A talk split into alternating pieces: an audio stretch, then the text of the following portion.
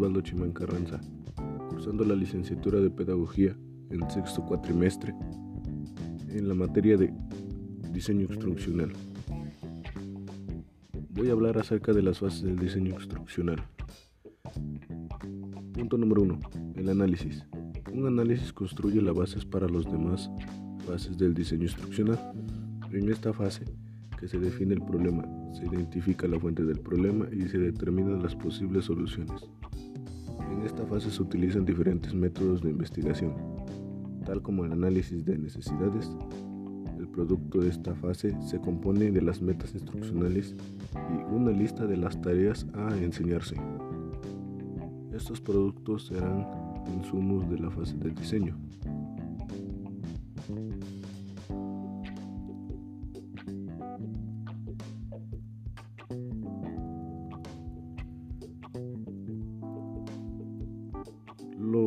Diferentes procesos de la analogía entre conceptos presentes en el lenguaje del arte de la potencia de los estudiantes, destrezas para manipular sentidos con los que se construyen representaciones de la realidad.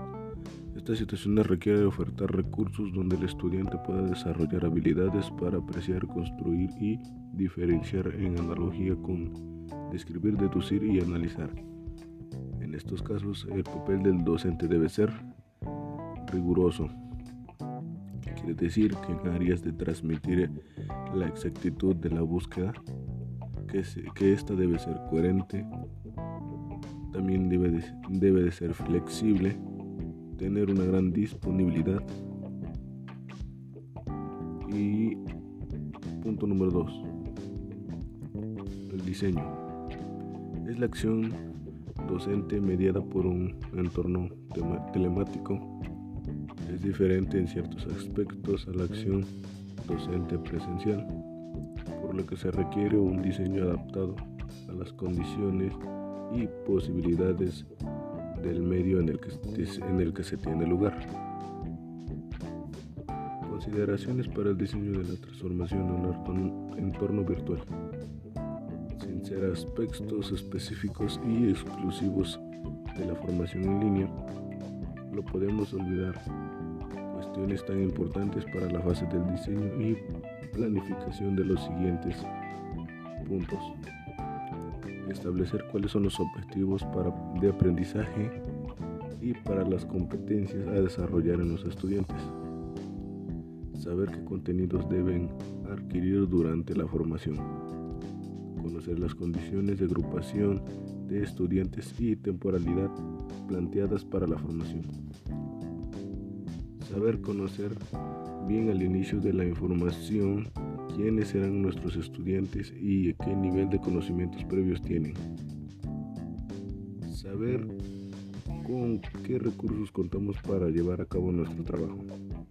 Deducir y comunicar cómo evaluaremos el proceso de nuestros estudiantes. Dominar como usuario las funcionalidades del entorno virtual. El diseño en su definición más sencilla es un proceso sistemático, planificado y estructurado donde se produce una variedad de materiales educativos atemperados a las necesidades de los educandos, asegurándose así la calidad de aprendizaje. El diseño instruccional se nutre de las ciencias sociales, la sociología, a través del estudio de las diferentes individuales, teorías de conducta humana, través de las teorías conductistas, cognoscivistas y constructivistas.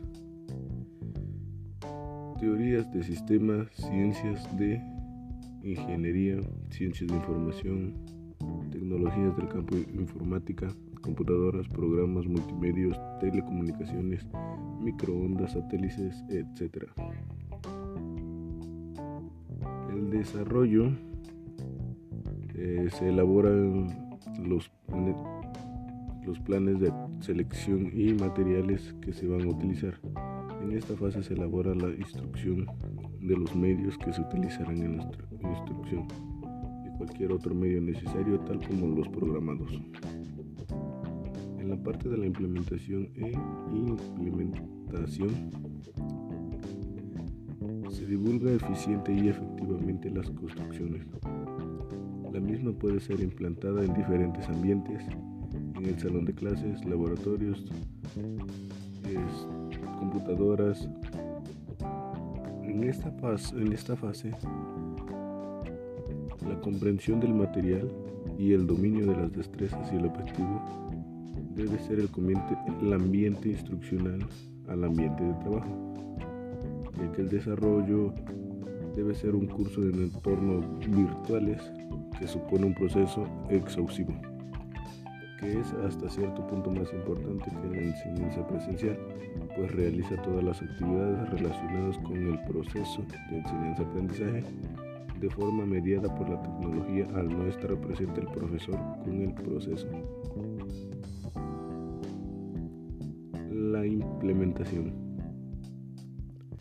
el propósito de esta fase es concretar el ambiente de aprendizaje e involucrar a los estudiantes, implantar el plan de aprendizaje dirigido hacia los maestros y alumnos, donde emerge la construcción real del conocimiento por parte del estudiante, ya que el plan de preparación para maestros deberá facilitar las estrategias de enseñanza y los recursos de aprendizaje han sido desarrollados en la fase previa.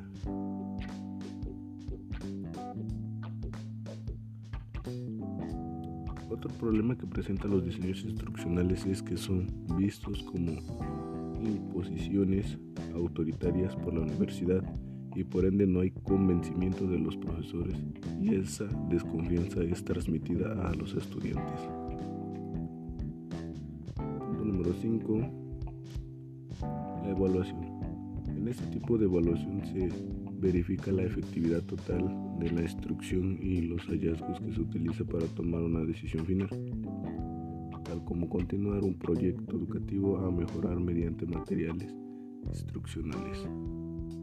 Las universidades están obligadas a hacer un proceso de retroalimentación sobre su determinada y si se alcanzó las metas o aún hay expectativas no cumplidas.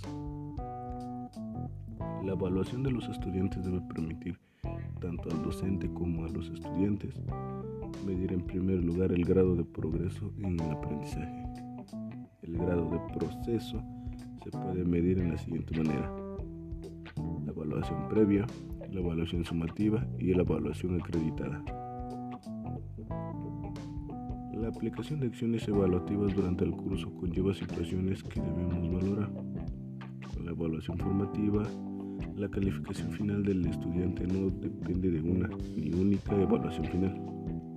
Al repartir el peso de la calificación final entre diversas evaluaciones realizadas durante el curso.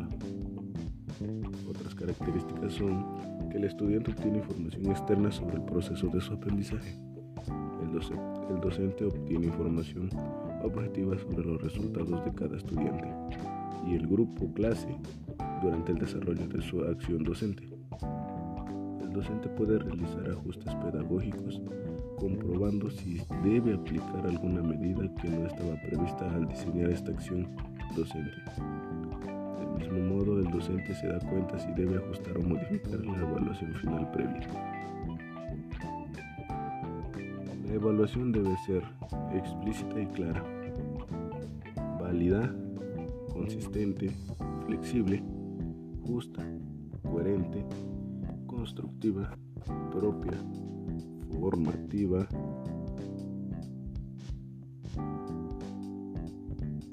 Esto sería todo. Muchas gracias por escucharme.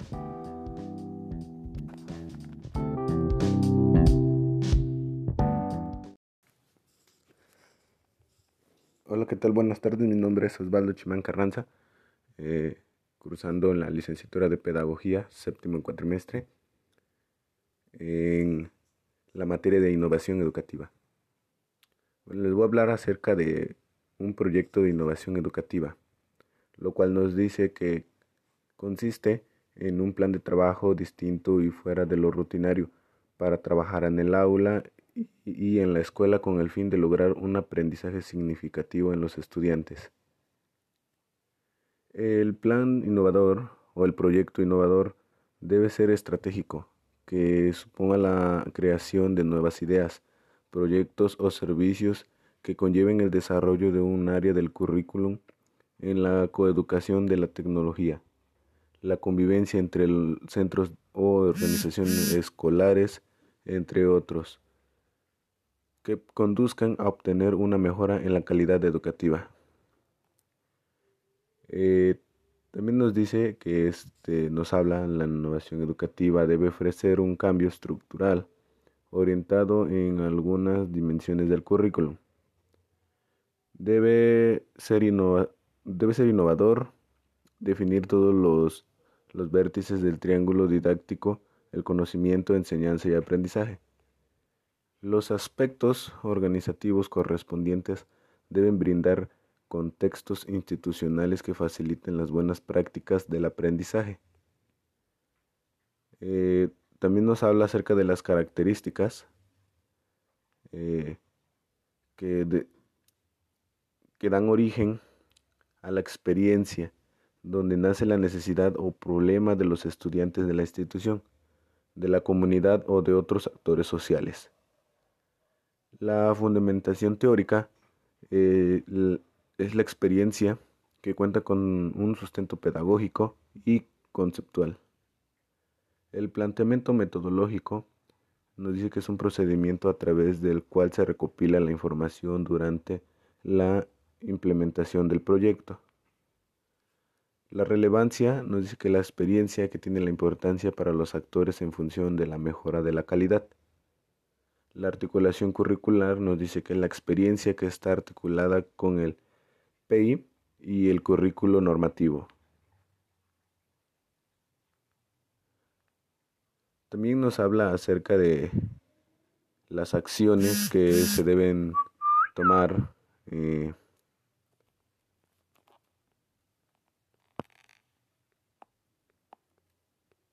que donde nos dicen que la conformidad, conformización del comité o equipo de lideración pedagógico nos dice que es el proceso determinado de estrategias que permiten identificar la claridad, la identidad institucional definida con el PI y el PCI, con el código de convivencia u otro instrumento de gestión institucional. Al plantear una estrategia que permita sensibilizar a la comunidad frente al progreso. La identificación de información para el diagnóstico es muy importante porque también nos habla acerca del análisis del entorno del centro. Se trata de recoger lo que es relevante para la propia comunidad educativa, lo que ésta percibe como determinante para la acción educativa y en tanto se, se entiende que la convivencia lo, lo permite avanzar. El análisis interno del centro debe de recoger la percepción de la comunidad escolar, particularmente del profesorado del centro, valorar su trayectoria anterior y detectar las áreas de oportunidad para su mejora. El análisis y de las necesidades educativas del alumnado eh, nos dice que debe reconocer la información tanto por diferencias destacadas en su aprendizaje y su comportamiento escolar y social, como la distancia entre las enseñanzas que le ofrecen y los aprendizajes requeridos en el entorno. Eh, bueno, también mm, nos habla acerca del objetivo, eh, que se trata de centrar las bases organizativas en función de la identificación y sensibilización ante los problemas necesidades y buenas prácticas que servirán de base para plantear la innovación educativa. Muchas gracias por su atención y esto fue una breve explicación sobre la innovación educativa.